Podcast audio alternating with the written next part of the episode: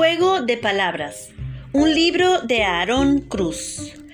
Aarón comenzó como muchos otros en línea y en forma de fanzines. Tiene una calidad intemporal que lo pone a la altura de muchos grandes caricaturistas. Sus historietas combinan la fantasía, lo romántico y lo cotidiano en forma cómica y nostálgica que agrada lo mismo a personas jóvenes que adultas. Destaca el virtuosismo de su trazo y su color, marcado por la influencia de grandes maestros, pero distinto a lo de cualquier artista actual.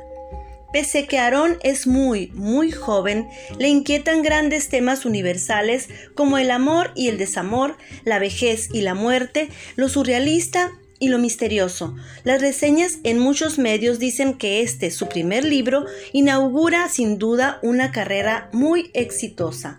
Por lo pronto, este libro tocará el corazón de todos los que lo lean. Juego de Palabras es un libro para tener en casa.